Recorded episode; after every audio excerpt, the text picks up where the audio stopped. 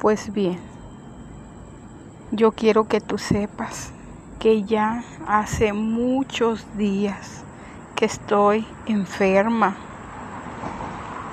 y pálida de tanto no dormir, que ya se han muerto todas las esperanzas mías, que están mis noches negras, mi vida tan negras y sombrías que, que no, no, de veras, no sé ni dónde se alza mi porvenir. De noche, cuando pongo mis sienes en la almohada, y tú, y tú, ingrato, tú de nuevo vuelves en mi alma a aparecer. Comprendo que tus besos jamás han de ser míos.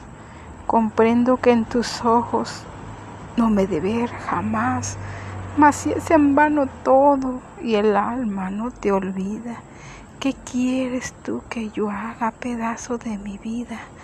¿Qué quieres tú que yo haga con este corazón? Y luego que ya estaba concluido el santuario, la lámpara encendida, la vela en el altar, humeaban las antorchas, chispeaba el incensario, y abierta allá, así allá a lo lejos, la puerta del hogar. Figúrate qué hermosas las horas y esos días, qué dulce y bello el viaje por una tierra así.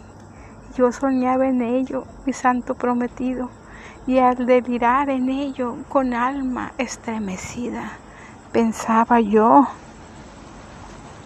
en ser buena por ti, no más por ti.